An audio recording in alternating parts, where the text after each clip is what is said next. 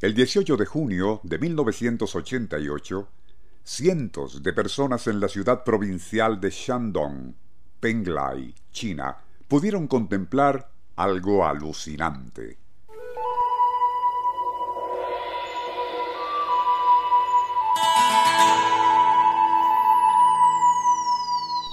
Una ciudad fantasma, repleta de edificios y chimeneas que se materializó de la nada y en medio de una densa niebla. No menos inusual fue que tan impresionante espejismo, con duración de casi cinco horas, pudo ser captado por cámaras de video, y esas tomas, así como la de la multitud contemplando al curioso fenómeno, fueron mostradas posteriormente en el noticiario televisivo de esa noche.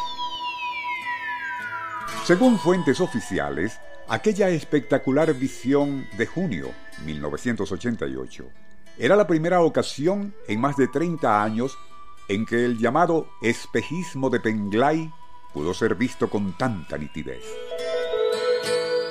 Esa ilusión óptica ya se había manifestado en el pasado con variadas características, como las de una antigua ciudad, islas flotando en el cielo y paisajes montañosos donde hasta se distinguían árboles y personas.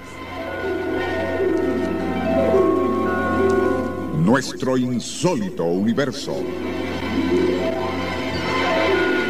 Cinco minutos recorriendo nuestro mundo sorprendente. Los espejismos son rarísimas ilusiones ópticas que tienen lugar cuando determinadas condiciones atmosféricas alteran la trayectoria de rayos lumínicos a medida que penetran por capas de aire con temperaturas y densidades variables.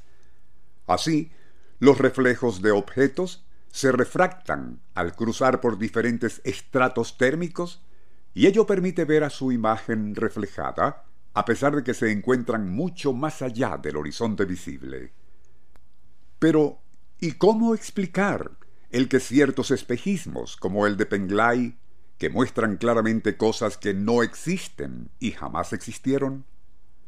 Uno de los ejemplos más espectaculares y en cierta forma escalofriante por lo inexplicable fue el visto por más de 200 personas en 1939 y en el balneario de Glencairn, Suráfrica. Cierto mediodía en marzo de aquel año, las personas que se bañaban en las playas de Bahía Falsa fueron sorprendidas cuando súbitamente se materializó en el horizonte un extraño velero.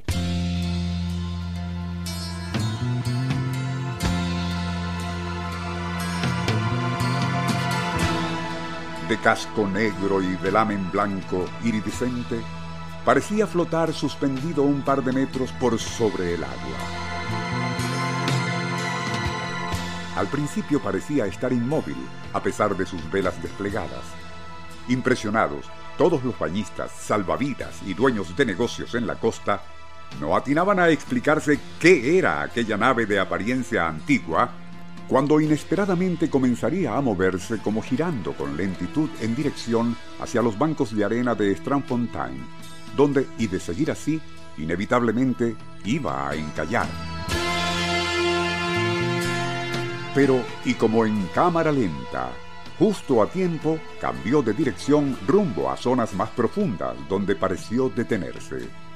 Tras permanecer así por algunos minutos, su estructura se fue desdibujando hasta desaparecer, y todo en absoluto silencio, ya que los testigos en la playa habían permanecido inmóviles y sin habla durante los ocho o diez minutos que duró aquel extraño espejismo. Uno que fue ampliamente divulgado por la prensa local en algunas instancias con toques sensacionalistas, como el de referirse a un buque fantasma o a un caso de histeria colectiva. Algo que la periodista e intelectual Helen Tydell rechazó enfáticamente declarando, y citamos, Yo estaba ese día en la playa en pleno dominio de mis facultades y vi claramente, junto con otras 300 personas, cómo apareciendo de la nada, un velero del siglo XVI, cuyo casco era negro y sus velas un blanco iridiscente. Era un mediodía típico de marzo, con una leve neblina que en nada afectaba la visibilidad, pues todos lo pudimos contemplar hasta que desapareció. Eso es algo que nadie me podrá discutir y tampoco olvidaré jamás.